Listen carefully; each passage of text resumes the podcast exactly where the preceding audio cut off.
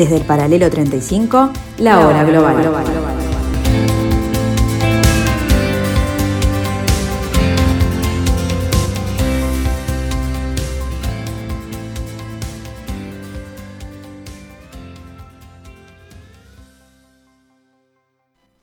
A partir de ahora, la hora global. Desde el paralelo 35, en Montevideo, la realidad internacional por detrás de los titulares. Conducción de Gustavo Calvo. Participan Leo Arari y Susana Mangana. La hora global. Una mirada al nuevo desorden mundial.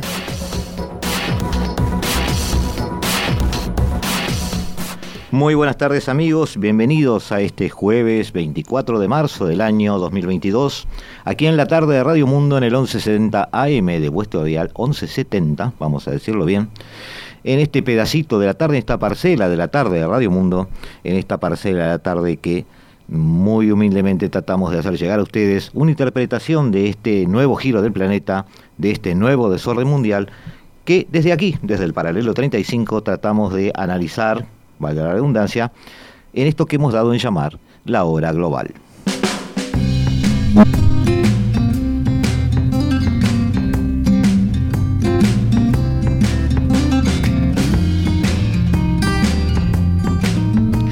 Europa se ve enfrentada con una guerra dentro de sus fronteras a una serie de incógnitas, a una serie de desafíos hacia el futuro que le hacen eh, no solo replantearse muchos de los aspectos fundacionales de la propia Europa, sino también aquellos eh, instrumentos, aquellas herramientas que necesita para hacer frente a eh, verdaderos problemas a resolver en el cortísimo plazo.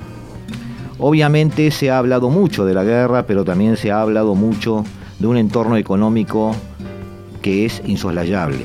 El elefante en el bazar, en, la habitación, perdón, es eh, que también es, en definitiva, también un elefante en el bazar después, es el tema energético. El gas, el petróleo, el gas licuado, son palabras con las que nos hemos acostumbrado a tratar en estas semanas, tratando de entender cómo los países llegan a los niveles de dependencia que llegan y cuáles son estructuralmente eh, sus comportamientos desde el punto de vista energético, su dependencia sus proveedores y aquellos a quienes destinan sus recursos naturales.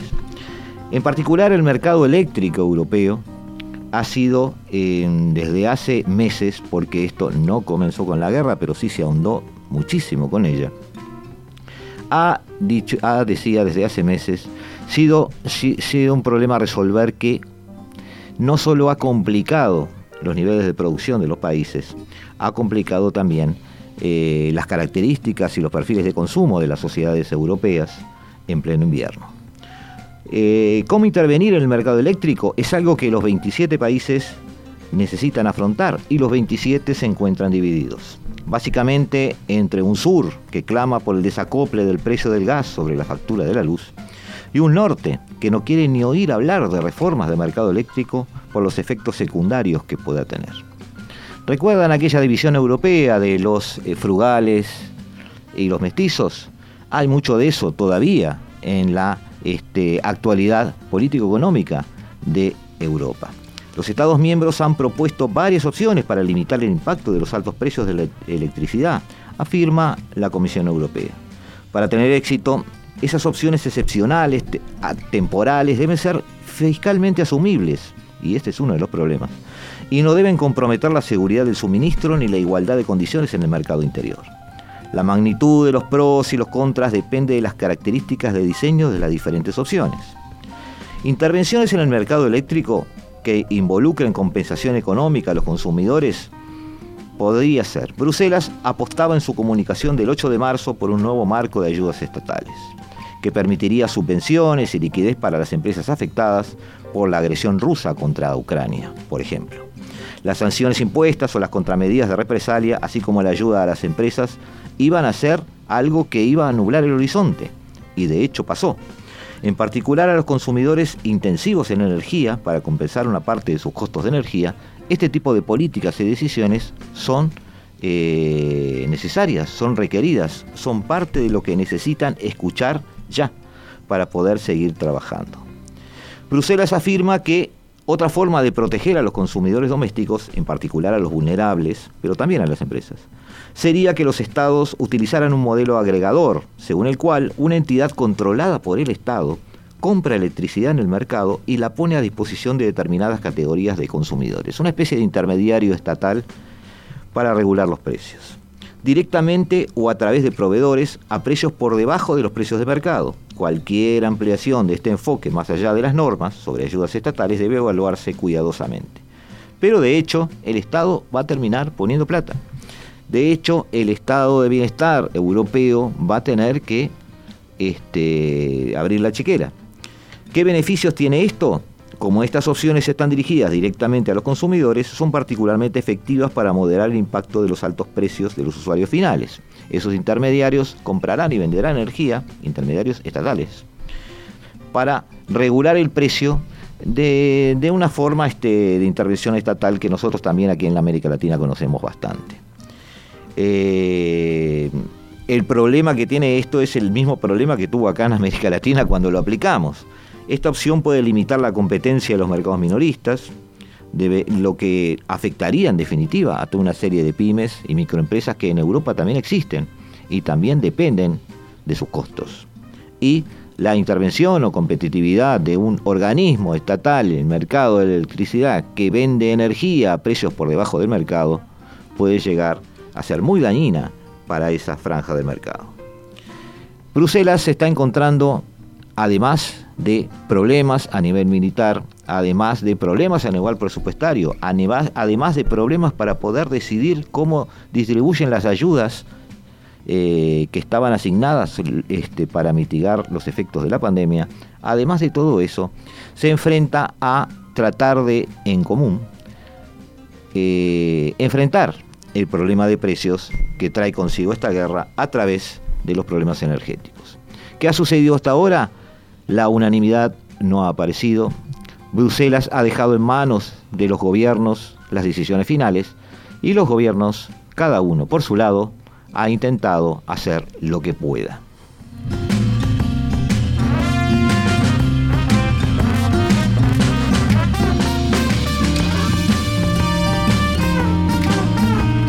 Está en estudios amigos, eh, Rodrigo, este, Rodrigo Melgar, magíster en Relaciones Internacionales, opción conflicto global en la era moderna, magíster en historia, licenciado en Relaciones Internacionales, este, ayudante de grado 1 en Historia de Relaciones Internacionales en América.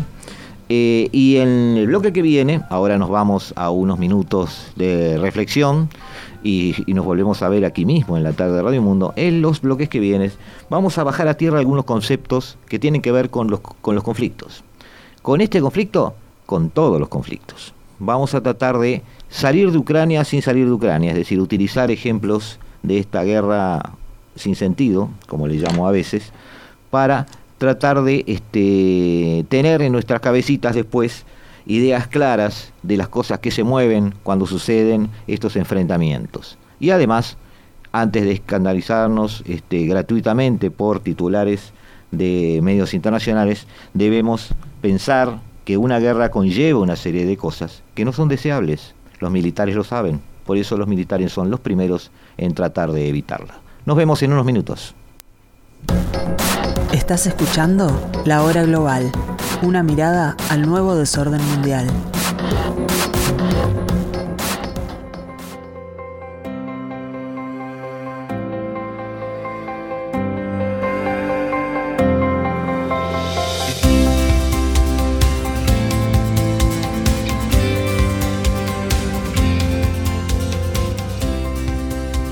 Desde el paralelo 35, la hora global.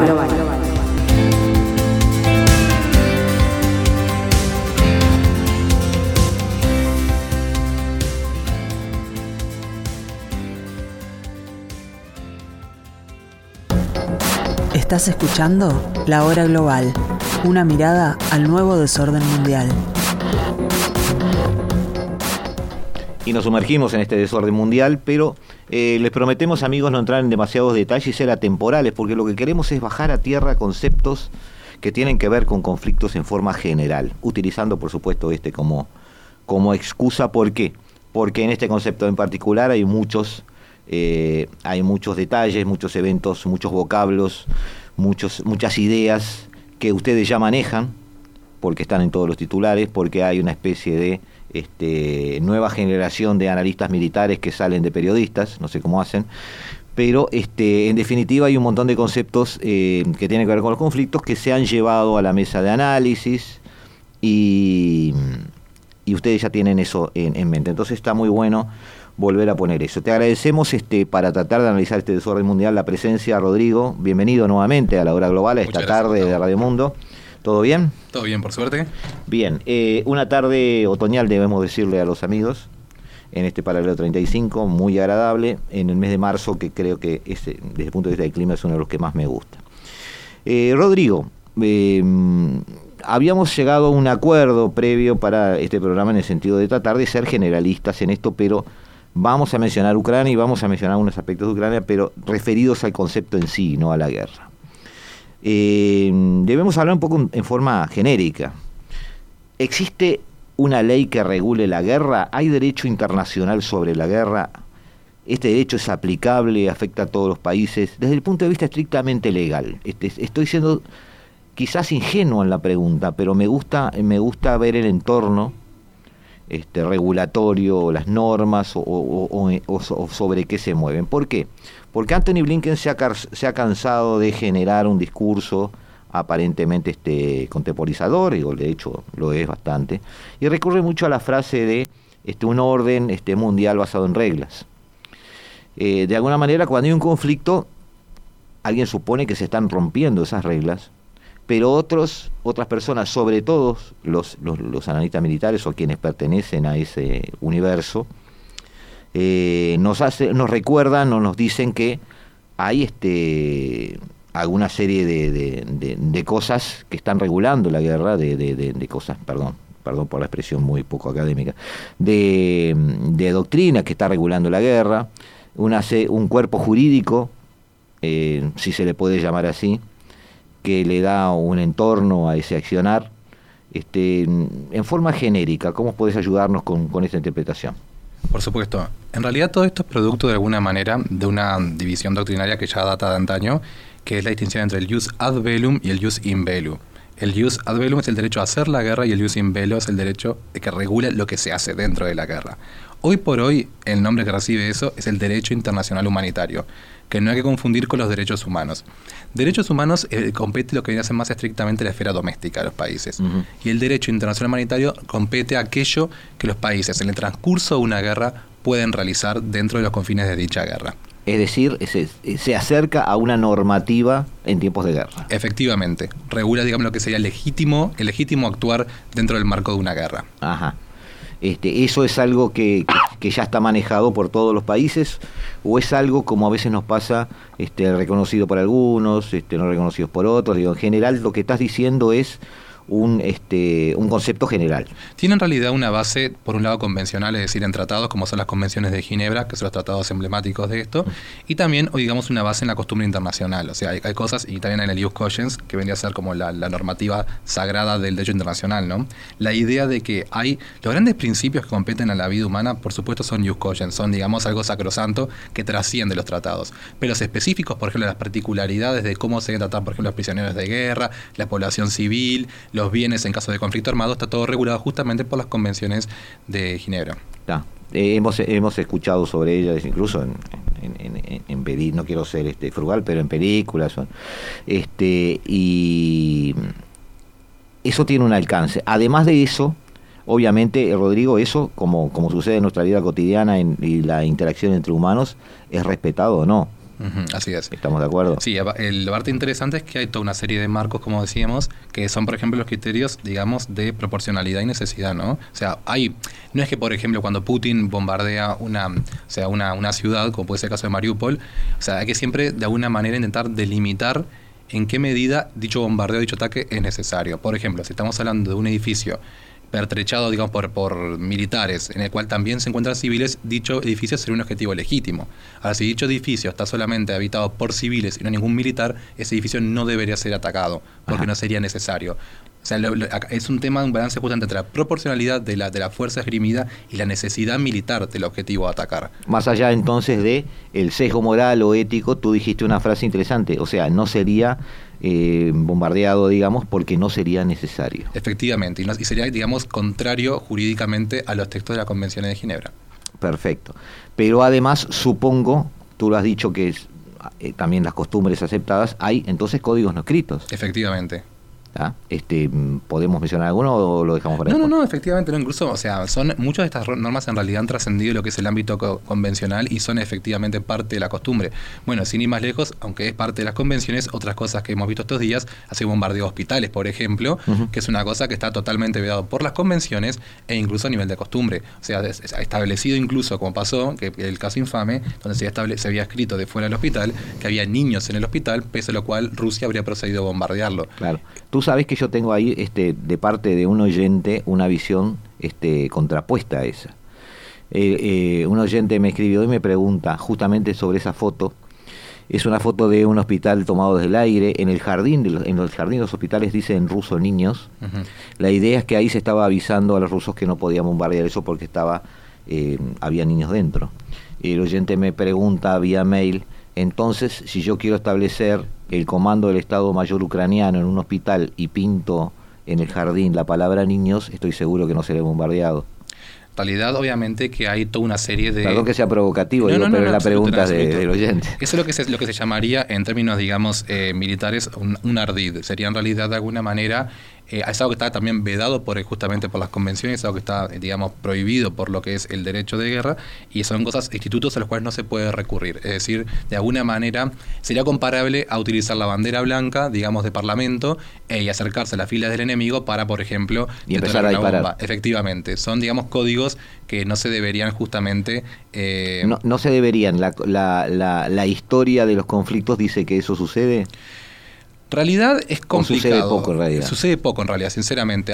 siempre ha habido un modus vivendi en el cual se suelen, se suelen respetar bastante estos convencionalismos. Esa es la, verdad históricamente.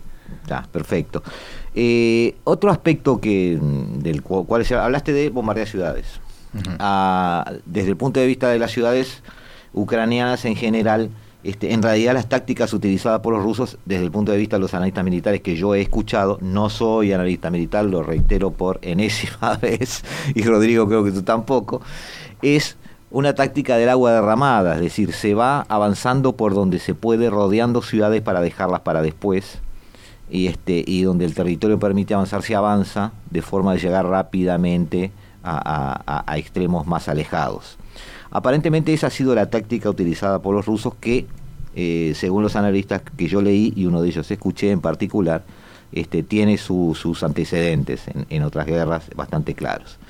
Eh, esas ciudades terminan siendo rodeadas, terminan siendo hoy eh, titulares de noticias y eh, por supuesto todo el mundo se pone a opinar de que si la ciudad no cae es porque los rusos encontraron una super resistencia o porque eh, hay un tono heroico en los que defienden la ciudad. Otros hablan de, y esto es políticamente incorrecto, de que Ucrania ha sido asistido por la OTAN este, en la contratación de mercenarios, que algunos de ellos están trabajando en esas ciudades, están defendiendo en realidad Mariupol, por ejemplo. Este, entonces, ahí se empezó a hablar de algo que, todos conocimos en este, en este caso, que son los corredores humanitarios. Em, la explicación que yo le, le, di a le escuché a un coronel chileno sobre los corredores humanitarios es que los corredores humanitarios son instrumentos que son a veces fomentados por la fuerza sitiadora para poder sacar de, del, del, de los límites de la ciudad la mayor cantidad posible de civiles y que una vez que esos corredores humanitarios se cierran, los que allí quedan se consideran combatientes. De alguna manera eso facilita la operativa militar de quien está sitiando la ciudad. En ese contexto y escuchando a este coronel, me parecía, no me parecía muy lógico el argumento de que eh, las tropas rusas estuvieran complicando los corredores humanitarios. En realidad, este, contradice un poco la lógica. Eh, ¿Tú qué concepto tenés de los corredores humanitarios? Bueno, los corredores humanitarios son efectivamente vías para evacuar la población o en su defecto suministrar ayuda a la población en una ciudad o zona asediada, como bien, destacabas. Em, presenta efectivamente una problemática em, dual de alguna manera. Por un lado, al atacante que, o sea, quien se abstiene, porque esto conlleva un cese al fuego, quien se abstiene de alguna manera de proseguir con el ataque se, em, se expone a que, digamos, los que realizan el corredor humanitario, en caso de no ser ellos mismos, puedan pertrechar o de alguna manera suministrar las fuerzas de la defensa con, por ejemplo, contrabando de armas. Ah, o, sea, que ese corredor humanitario sea de ida y vuelta, digamos. O sea, sale la gente y entran armas. Es o, un entra, o entran ropas o alimentos. Claro, porque en realidad los corredores humanitarios implícitamente no requieren, digamos, ipso facto que salga gente. A veces hay algunos que son para proveer suministros. Y en ese caso se corre el riesgo, dicen las fuerzas atacantes. De fortalecer al enemigo que estaba casi vencido. Efectivamente. Por otra parte, en realidad, el atacante también, en el caso de este Rusia, podría tener un beneficio, ya que sabemos que Rusia ha buscado sacar población de Ucrania y llevarla hacia Rusia. Sino que en, que en realidad ha llevado a cabo desde el principio del conflicto. Y justo, por ejemplo, en realidad las ciudades como Mariupol, que está bajo asedio, son zonas con una fuerte presencia de rusos étnicos que podría ser explotado por Rusia. Claro, sí, sí, sí. Tiene, no tiene sentido que Mariupol, por ejemplo, Rusia entorpeciera un corredor humanitario. No, lo que sí podría pasar Salvo por eso que tú decís, que se te quiera aprovechar el corredor humanitario para este eh, enviar suministros para dentro de la ciudad. Lo que sí puede pasar es que Rusia quiera sacar provecho de establecimiento de un corredor humanitario, digamos, bajo su gestión, para poder sacar, digamos, ucranianos y llevarlos a Rusia. Bueno, hay, hay denuncias en ese sentido, ¿no? ¿Eh? Hay denuncias en ese sentido. Sí, efectivamente, denuncias en ese sentido, y hay precedente de ello ya, efectivamente. Eh, en el está perfecto, está bien. Los corredores humanitarios son usuales en los conflictos. Son usuales. o depende de los combatientes. En realidad, o sea, son usuales y también dependen de los combatientes. Te digo porque no escuché nada de ellos en la guerra de Irak, por ejemplo. No, pero sí lo hubo en la de Siria. En la de Siria, ah. 2015 Alepo en realidad fue, fue un caso emblemático, que en realidad fue muy controvertido justamente porque las tropas, digamos, o sea, el, gobierno de Assad, junto con el apoyo de Irán, querían realizar los corredores humanitarios, mientras que la Liga Árabe, digamos, bregaba por una posición más neutralista de la gestión. Generalmente se le encomienda a la ONU o a la Cruz Roja, o digamos que lo realicen, pero a veces son las partes involucradas que quieren hacerlo. En aquella en aquel momento, cuando lo de Alepo, eh, Assad era apoyado por el mismísimo Putin, que vemos aquí involucrado con esta nueva crisis. Sí, acá en este conflicto en particular no se aclara mucho sobre el tema porque hemos visto, o yo por lo menos he visto, que trato de seguir los medios de comunicación de ambas partes. Este, ahora se hace un poco más difícil, pero siempre lo logro hacer. Eh, el dato de que ambas partes, dependiendo de la ciudad, han sugerido los corredores humanitarios. Entonces no es que hubiera una, una ponencia de una parte siempre sugiriendo y la otra siempre rechazando, ¿no? no ha pasado un poco de todo. Pero quería un poco tu visión porque, claro, el corredor humanitario, como tú decís, tiene esa doble cara, ¿no?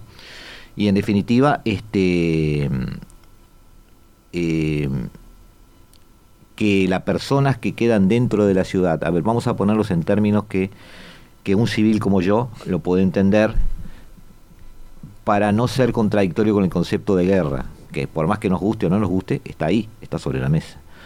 Em, es de suponer que el sentido común implica que la persona que está dentro de la ciudad sitiada y es un combatiente, la idea del sitiador es que esa persona pase mal, no que pase bien. Efectivamente. La idea del sitiador es que dentro de esa ciudad una vez extraídos los civiles, si estamos hablando combatientes contra combatientes, les pase lo peor. Es decir, que se los bombardee, que pasen hambre, que llegue a un extremo en que deban rendirse. Entonces, esos son conceptos con los que tenemos que lidiar también, civiles que no hemos estado en guerras y que estamos día a día viendo dos tipos de noticias. Eh, las noticias de em, escándalo, digamos, dramatizando todas las pérdidas de vidas, cosas que por supuesto compartimos, y el análisis frío de algunos analistas que dan por hecho que hay una guerra y tratan de encontrar la lógica de la guerra. Y es, es, una, es una complicación de comunicación, es un problema de comunicación, que es un problema que, por ejemplo, lo, estamos, lo tengo yo contigo, tú lo analizas fríamente porque sabes que eso se maneja de esa manera, ¿ah? Y uno tiene la sensación de que, bueno, el, hecho de que esté muriendo gente se, antepone a cualquier tipo de análisis. De todas formas, yo he formado parte de mesas de análisis internacional y tratado de hacer como tú, es decir, de, llevar un, una voz un poco más este, fría sobre el asunto para llegar a las, conclusiones. Y estos corredores humanitarios se prestan a eso, a esa confusión y esa mezcla de sentimientos. Y no solo eso en realidad, digamos que en realidad desde el principio Putin ha blandido en realidad la, el instrumento, lo que se llama la diplomacia humanitaria, de alguna forma, digamos, eh, se podría decir desleal. O sea, todo el conflicto en realidad se detonó con el asunto de Donetsk Lugansk, que es una cosa que hablábamos justamente para este programa, y en realidad toda la, excusa, digamos, o el, el, argumento de que la población de Donetsk Lugansk en tanto que étnicos rusos estaban siendo rescatados por Putin, quien con, su política, digamos, de protección de los rusos étnicos habría se habría desplazado a la región para protegerlos, digamos, del yugo de, de Kiev, ¿no? De Kiev, de Ucrania. El tema es que en realidad para que se configure, digamos, o sea, este, digamos, esta causal, tiene que haber, digamos, desde la, la, gestión central, o sea, desde lo que debería ser, o sea, los ucranianos étnicos, una discriminación activa de lo que son los rusos étnicos, una cosa que jamás se configuró. La gente que eh, según Putin se había prohibido el lenguaje ruso, ¿eso no puede ayudar a, a esa puesta en escena, digamos? En realidad, o sea, la, la, la, retórica, o sea, que Putin blande sobre la previsión del lenguaje ruso y demás, es, digamos, dentro de los, digamos, lo que de que es el conflicto este ya gestado actualmente. No data en realidad de cuando intervino primariamente en el 2014, que desde cuando desplazó las tropas hasta allí y congeló el conflicto como estaba hasta ahora. O sea, hay una, una situación, una realidad que esta gente podía votar, podía ser votada, gozaba del mismo principio, digamos, del mismo derechos cívicos y civiles que cualquier persona de la capital y de cualquier ucraniano étnico. Digamos, o sea, el no se configuraron las causales, digamos, habilitantes para que estas personas pudiesen blandir el derecho a autodeterminación de los pueblos y menos aún para legitimar la intervención humanitaria que tiene que contar con, el aval de Unidas. No, me spoilees, a eso no me spoilees, a eso iba la siguiente pregunta. Justamente te iba a preguntar si Rusia de alguna manera puede ser sancionada, si la UNO, si la ONU puede interceder este, y ahí, cuando estaba preparando la pregunta, eh, me vino a la mente la responsabilidad de proteger.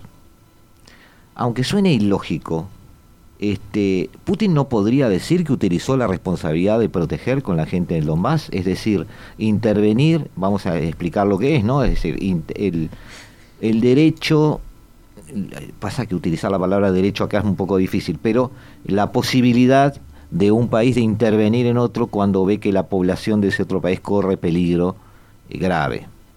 Eso es la responsabilidad de proteger. En realidad es mucho más técnica la definición, la hemos dado acá en otros programas, pero quiero acelerar un poco el diálogo contigo y básicamente es eso. ¿Putin no puede decir que utilizó eso?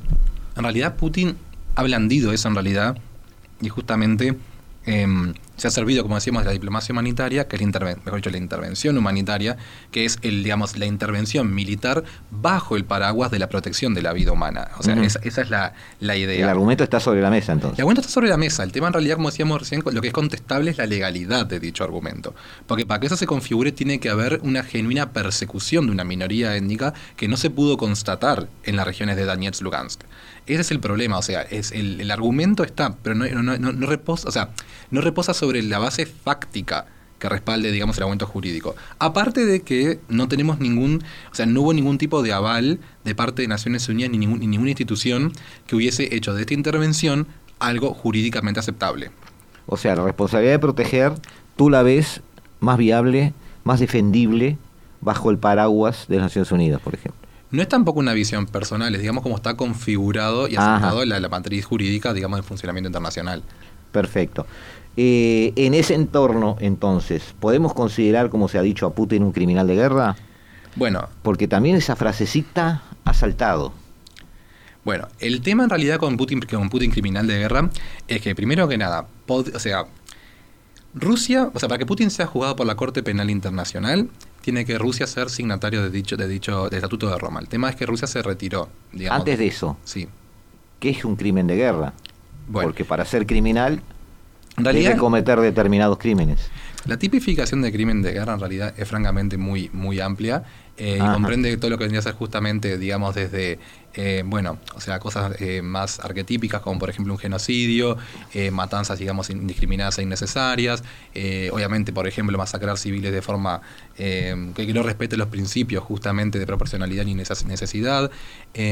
todo eso puede constituir en realidad crímenes de guerra, sobre todo como las, las prácticas que él hace de bombardear activamente ciudades plagadas de civiles, digamos, con el único afán de socavar la moral de la población es efectivamente un crimen de guerra. Ok, ahora sí vamos a eso. ¿Es perseguible eso en la, en la persona de Putin? Sí, el tema en realidad es lo siguiente, que eh, la Corte Penal Internacional tal como opera solamente puede juzgar a una persona, o sea, digamos, a un nacional de un país de dos maneras. Uno, si, digamos, si dicho país ratificó el Estatuto de Roma de la Corte Penal Internacional, o en su defecto, si, esta, si, la, si es referenciada la persona, digamos, por vía del Consejo de Seguridad a la Corte Penal Internacional. El tema es que en tanto que Rusia es un miembro permanente del Consejo de Seguridad, mientras Putin siga al poder, difícilmente sea, digamos, extraditado para ser juzgado por la Corte Penal Internacional. Por el veto. Exactamente, salvo que después haya un cambio, digamos, en, el marco de todo esto, en el gobierno de Rusia, capaz que una gestión post, a posteriori posterior lo entregase, como pasó, por ejemplo, con, con, con Milosevic, en, Serbia. está bien, en Serbia. este, correcto. Eh, seguimos, seguimos con esto, Rodrigo. Ahora nos vamos a unos minutos de pausa. Nos volvemos a reencontrar con nuestros amigos aquí en la tarde de Radio Mundo en el 1170 AM de vuestro dial, cuando son las 15 y 32 de este jueves 24 de marzo del año 2022. Nos vemos. Estás escuchando La Hora Global, una mirada al nuevo desorden mundial.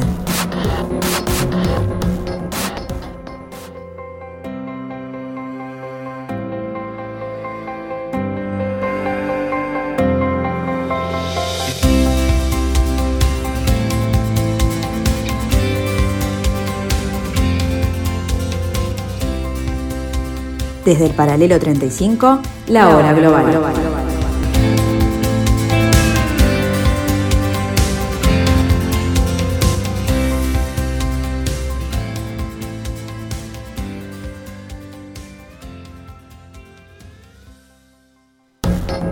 Estás escuchando La Hora Global, una mirada al nuevo desorden mundial. Seguimos, seguimos en esta tarde del 1170M con ustedes, en este pedacito, como decimos, de la tarde de Radio Mundo, eh, aquí en la hora global, analizando algunos aspectos eh, útiles para poder ver qué reglas rigen o no a los conflictos internacionales, cuáles son los, eh, las recetas para comportarse en el campo de batalla, podríamos decirlo así, cuáles son aquellas reglas que deben ser cumplidas y aquellas reglas que incluso muchas veces son incumplidas, pero que existen, que están negro sobre blanco. Eh, Rodrigo, eh, se ha hablado mucho de la intervención o no de la OTAN. Eh, también se ha aclarado los alcances del artículo 5, incluso del artículo 4 también, este, que podría ser más aplicable que el 5, si se lo ponen a, a analizar bien. Pero básicamente la contestación es, bueno, Ucrania no es parte de la OTAN, no corresponde intervenir. Más allá de eso, eh, si bien la OTAN está suministrando, esta, esta pregunta no estaba prevista, pero es cortita, no te preocupes si no es complicada. Este, si bien la OTAN está suministrando algún armamento vía Polonia o, vía cruce de frontera para que los ucranianos puedan utilizarla, no es un enfrentamiento directo con Rusia.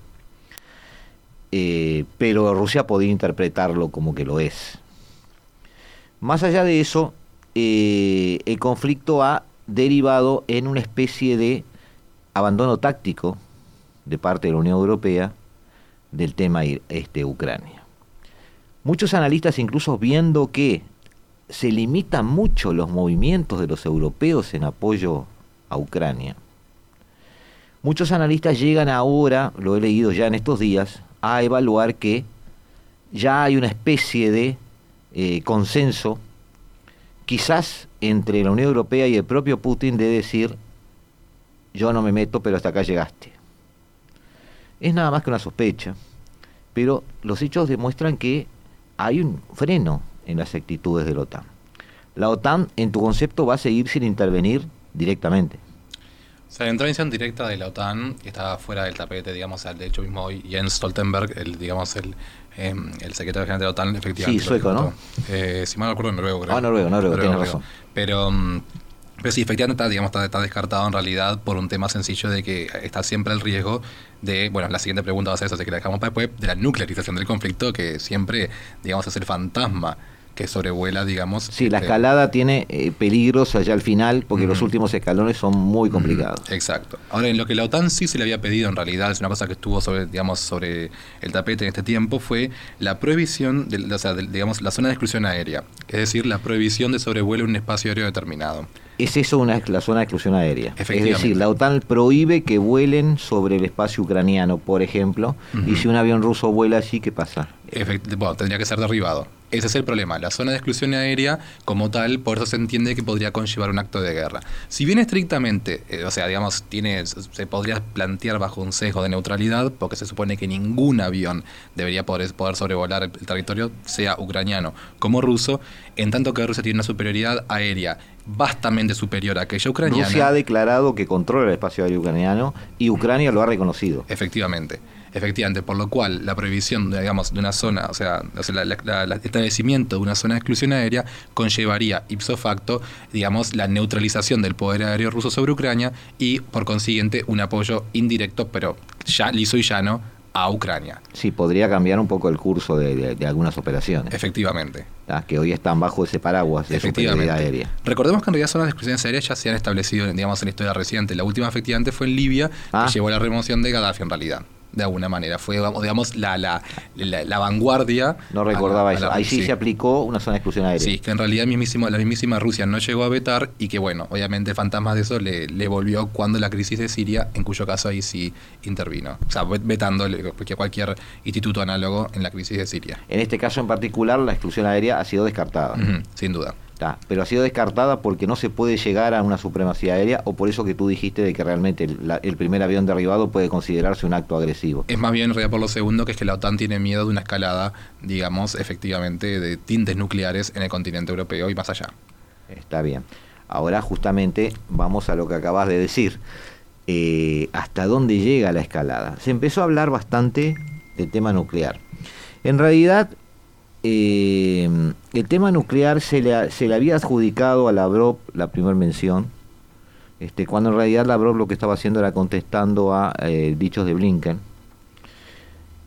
Eh, en aquel momento todos pensaron que mencionar el tema nuclear en un, enfrenta un pseudo enfrentamiento, un enfrentamiento sesgado o a través de interpósita persona de Ucrania con Rusia, este, era como echar leña al fuego. Pero eh, empieza a volver a repetirse mucho esa frase. Eh, si bien Putin ha aclarado ya dos veces, por lo que lo he escuchado, que, que sí, que Rusia eh, recurriría a armamento nuclear si está en juego su supervivencia, su existencia, lo cual, este, si nos ponemos a razonar, lo haría también Estados Unidos, o lo haría cualquier potencia nuclear. Putin no nos, creo, creo que no nos está diciendo que lo va a utilizar. Pero también en el medio eh, surge algún aspecto que, que yo quisiera bajar a tierra. Cuando hablamos de escalada nuclear, lo que pensamos es que empiezan a tirarse entre sí bombas atómicas y que se destruyen unos a otros y el mundo estalla en pedazos. ¿Hay alguna este, graduación en el armamento nuclear o son todos bombas? Bueno, en realidad, primero que nada, quería retomar. Sé que no sos militar y No, yo no. tampoco, pero estamos tratando de llevarle a la gente una idea de, de lo que hay. Igual me parece interesante eso que vos comentabas del tema del, del, digamos, lo que es la amenaza existencial a Rusia, ¿no? De hecho, Dmitry Peskov ayer, eh, entrevistado por la CNN, sea, él es el portavoz del Kremlin, y se le preguntó nuevamente si Putin efectivamente considera utilizar las armas nucleares, y lo que dijo Peskov fue, eh, citó los documentos oficiales del Kremlin diciendo que Rusia solamente lo haría en caso de una amenaza, digamos, justamente vital a la nación rusa. Ahora, el problema es, no está definido los parámetros de qué es la amenaza vital, ¿no? O sea, ese es el problema, por ejemplo. O sea, ¿qué es una amenaza vital? Que Ucrania eh, reocupa Donetsk, Lugansk, que vuelve a ocupar Crimea, por ejemplo, es una amenaza vital porque ya se lo considera territorio íntegro de la Federación Rusa, que Ucrania vaya más allá. O sea, el problema es la delimitación, o sea, que en, los documentos no está consagrada, de lo que es la amenaza vital para Rusia. Bueno, ahí en realidad te puedo citar a Aaron o a Clausewitz, porque eh, por supuesto que no con esas palabras, pero hay un análisis de, uno de ellos, creo que es Aaron, Raymond Aaron, que hace referencia a que eh, también las, las guerras se miden por cuáles son las consecuencias si la pierdo. Es decir, no pensándola en los máximos, sino pensándolo en los mínimos. Si una operación, si la pierdo, implica eh, que yo puedo dejar de existir por perderla, esa es una guerra donde se justifica que yo haga todo para sobrevivir. Si estoy en una guerra donde si la pierdo voy a seguir existiendo, eh, no se justifica que haga todo porque al perder no dejo de existir. El tema es quién soy yo de alguna manera. En sentido claro, soy la nación pero me entendiste el concepto. Claro, pero soy la nación rusa, soy Putin. Porque, o sea, pensando, ah, bueno, buena pregunta. Porque pensando en Kyoto y Goemans. Muy, buena pregunta. Porque pensando en Kyoto y Yo lo estaba pensando como Rusia. No, yo, yo, Si tú lo pensás como Putin, bueno, eso ya la pregunta cambia. Eso lo complejiza. Hay un libro de Kyoto y Goemans que ellos hicieron uno, o sea, a ver si me fue el nombre, pero es un libro justamente que eran sobre política justamente eh, internacional y conflictos de distracción. Em, que ellos justamente, o sea, lo postulan no en términos de real político, o sea, de la nación como tal, sino de los estadistas, ¿no? O sea, cómo el estadista, estando justamente de cara, o sea, entre la espada y la pared, puede reaccionar así o así para salvar la posición propia, ¿no? Plantean todo un esquema. Para salvarse, no para salvar el país. Efectivamente, el problema es ese. Si nosotros pensamos que, por ejemplo, Ucrania, invadiendo, por ejemplo, supongamos un caso donde, hipotético, donde Ucrania contraataca tan efectivamente que hasta reconquista Crimea que le fuera, eh, digamos, eh, robada por los rusos en el 2014, supongamos. Eso no, obviamente eso no implicaría ni por asomo la caída de la nación rusa, estaría muy lejos de ello. a eso me refería, estaba, en, esa hipótesis que hoy parece absurda, pero que puede ejemplificar lo que tú dijiste. Pero puede implicar la caída de Putin, capaz. Y eso y no sabemos si Putin, entre la espada y la pared, por su posición personal, no sería capaz en realidad de echar mano a algo tan terrible como una bomba nuclear. No porque Rusia peligre, sino porque él mismo peligre. Está bien, perfecto. Ahora, eso pone entonces en digamos, en, una especie de cerco el, concepto de la utilización del arma nuclear. Del arma nuclear estamos hablando por máximos, ¿no? Sí. Pero en el camino, y a eso me refería también un poco en la pregunta, eh, hay armas intermedias. Sí, sí, hay armas de corto y mediano alcance, que son los misiles tácticos, tenemos los misiles intercontinentales balísticos, que son los de largo alcance, que tienen obviamente distintos, o sea, están pensados para distintos tipos de operaciones, efectivamente. ¿Y podemos pensar en la utilización de esas armas intermedias o misiles que tienen una concepción nuclear este, como utilización de armas nucleares y, que no impliquen una destrucción total o, eso que tanto tememos viendo las bombas y o sea, la teoría en realidad dice que una que. O sea, o sea la pregunta en realidad es otra. La pregunta es. ¿Qué, riesgo hay? ¿Putin puede hacer esos pasitos intermedios e ir escalando dentro de lo nuclear?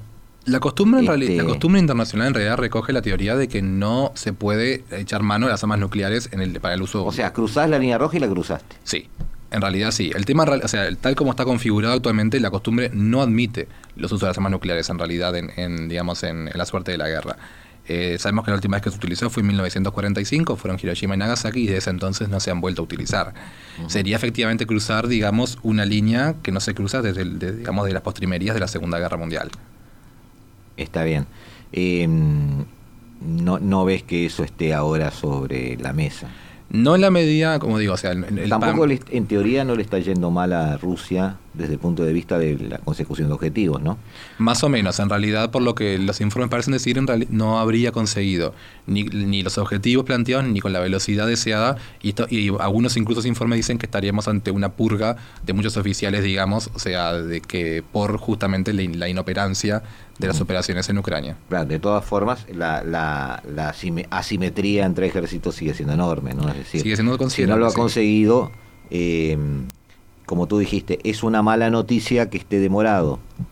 igual, vos, sabés que, yo soy de los que Ucrania para mí puede ganar esta. Ah, muy bien, muy interesante. Hacemos una, una, mesa sobre eso entonces, porque tenemos tenemos algunos invitados que, pueden abonar esa, esa teoría y estaría muy bueno mm. fundamentarla.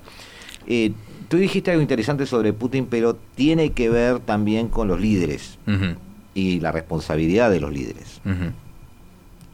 Suponiendo, no tu tesis, sino la tesis contraria, que es lo que algunos escriben hoy, eh, Ucrania lo que está haciendo es demorar y ya está perdido.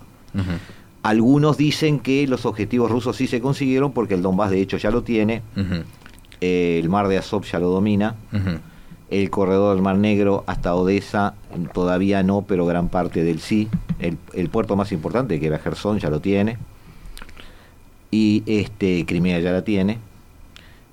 Y eh, con sus declaraciones del otro día, Zelensky está por sí o por no dándoles las garantías a Putin de que no va a integrar la OTAN, porque ya a la conclusión de que no la va a integrar. Así que, retrotrayéndonos a los primeros discursos, los objetivos ya estarían, en realidad no hay una ralentización de la operación, sino que están llegando a consolidar lo que ya se obtuvo.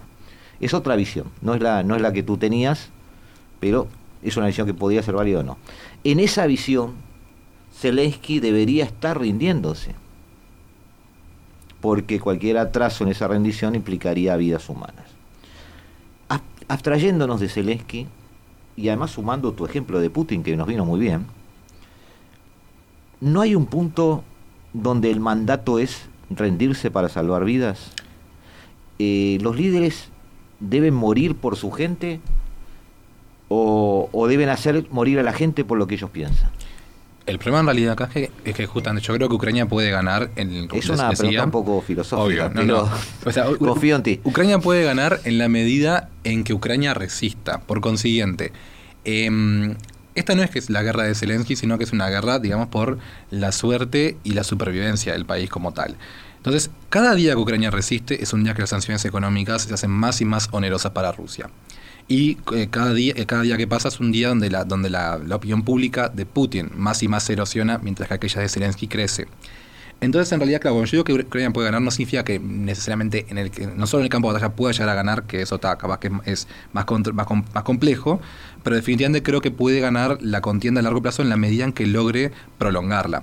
¿Qué significa esto? Que si Zelensky morir no luchando, o digamos en qué medida tiene que tener responsabilidad de, cejar y rendirse.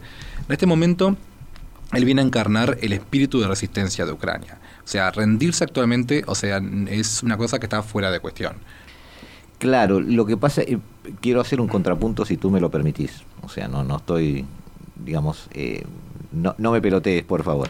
Este, pero, no, no, está bien. Estoy yendo un poco a aquello de Ramón Aaron que las guerras se terminan cuando el otro acepta que perdió, no antes. Eh, pero si Zelensky no gana, si Rusia gana, cada día que Zelensky demoró, fueron muertes. Que muchos podrían decir con el diario del lunes después que fueron inútiles. Entonces, son las disyuntivas de la guerra. No te estoy pidiendo una, una respuesta porque sé que no la hay. Pero eh, estamos de acuerdo en que, como tú acabas de decir hace unos minutos, los líderes lideran países que pelean, pero también pelean por ellos mismos. Sabes que en realidad una cosa que yo pensaba, este día que justo leí una noticia hoy en un periódico alemán, era el tema de justamente eh, ¿qué, le ha pasado, por ejemplo, si la Unión Soviética se hubiera rendido en 1941 ante el ataque alemán, ¿no? O sea, pensemos que... Ah, qué gran tema. Gran tema, claro, francamente, en realidad, porque pensemos, por un lado, la Unión Soviética ganó la guerra. ¿Cuánto le costó? 22 millones de personas, aproximadamente. O sea, ¿qué valía más la pena en realidad? Capaz haber claudicado en realidad en los primeros meses y haber ahorrado todo el derramamiento de sangre que conllevó la guerra eh, ojo, exponiéndose seguramente el holocausto, digamos, y, la muerte de las personas entre los ocupados, pero al margen, digamos, de, la, una ecuación teórica, eh, vamos a lo fáctico, que murieron 22 millones de personas. Pero la, Unión Soviética ganó la guerra. Entonces, claro, el planteo acá es, ¿merece la pena eh, resistir a ultranza y ganar el conflicto? digamos, exponiéndose igual a las pérdidas, digamos, civiles y, demás que yo, que yo, militares, o sea, de vida humana que yo acarreé, pero en última instancia ganarlo, o, digamos, claudicar ante el agresor y, digamos, capitular en aras de proteger vidas. Al final del día creo que la mayoría de las naciones de la historia han preferido defenderse porque siempre, digamos, someterse conlleva a largo plazo lo peor. Y bueno, Alemania nazi sin duda habría sido peor en la ocupación, incluso tal vez que los 20 millones de muertos. O sea, la historia enseña que eligen resistir. Sí, generalmente sí. O sea, incluso casos tan trágicos como el de la guerra del Paraguay demuestran que las naciones suelen querer resistir. A una costa del exterminio. Sí, así es. Aunque fuera incluso la guerra, digamos, o sea, que fuera, digamos, una guerra muy, digamos, personalista, digamos, la, del Paraguay, igual, definitivamente son... Es muy complicado, digamos, o sea, de cara a un agresor, eh, como, como siendo uno el líder propiamente dicho, claudicar. Más porque si pensamos que el día que, que Zelensky diga acepto, digamos, tal y cual términos de Rusia, inmediatamente la comunidad internacional va a levantar las sanciones. Porque va a decir, si el mismo Ucrania no pelea por esto, ¿por qué nosotros sí? Claro. Sí, sí, bueno, ese es, ese es un tema que hay que verlo, o sea, las sanciones qué alcance tienen después de la guerra. Pero como tú decís, en realidad eh, la conclusión a la que estoy llegando es que tienen el alcance dependiendo del, del vencedor. Totalmente. ¿tá? Totalmente. Este, así que en ese sentido, este, sí es cierto, está bien. Eh, Viste que, Rodrigo, en, en toda la respuesta que me diste, en la decisión de resistir o no, está, sigo defendiendo el valor que me hace luchar o no. Nunca está en la respuesta la valoración de la cantidad de muertes. Pasa a segundo plano. Aún en los héroes. Nos sacrificaremos todos, pero perseguimos el valor. Entre líneas están diciendo, no importa cuántos muertos. ¿ah? Y bueno, capaz que es una de las eh, lecciones que seguimos sin aprender. Los conflictos implican muertes, y muchas. Y este y estamos en la llegando al tercio dentro de pocos años de- del siglo XXI, con más de 30, 40 guerras en el planeta, muchos conflictos, y este y sin ponernos de acuerdo. No perdamos igual de vista que también son o sea, también Rusia está sufriendo, digamos, por esto, y son también, digamos, los hijos de Rusia los que están también sufriendo en esta guerra. Y es una cosa que está llegando justamente a Rusia, llegando a la conciencia, digamos, de la población, es una cosa que está- ta- también eh, erosiona la confianza y el interés en la conducción política y militar de esta guerra. Esperem- esperemos que sí. Mm. Rodrigo Melgar, muchísimas gracias por estar con nosotros en este pedacito de la tarde de Radio Mundo, aquí en el 1170 AM de nuestro dial. Nos despedimos. Gracias por venir. Por favor, vamos a estar juntos de vuelta. Y amigos, los dejamos, los dejamos como vamos, vamos a- a volver a vernos como cada martes y cada jueves a las 15 horas, aquí en el Paralelo 35, aquí en la Hora Global. Y como siempre los dejamos en las mejores manos para interpretar la mejor música del mundo, de manos de Eduardo Rivero. Y nos vemos. Hasta siempre. Esto fue la Hora Global.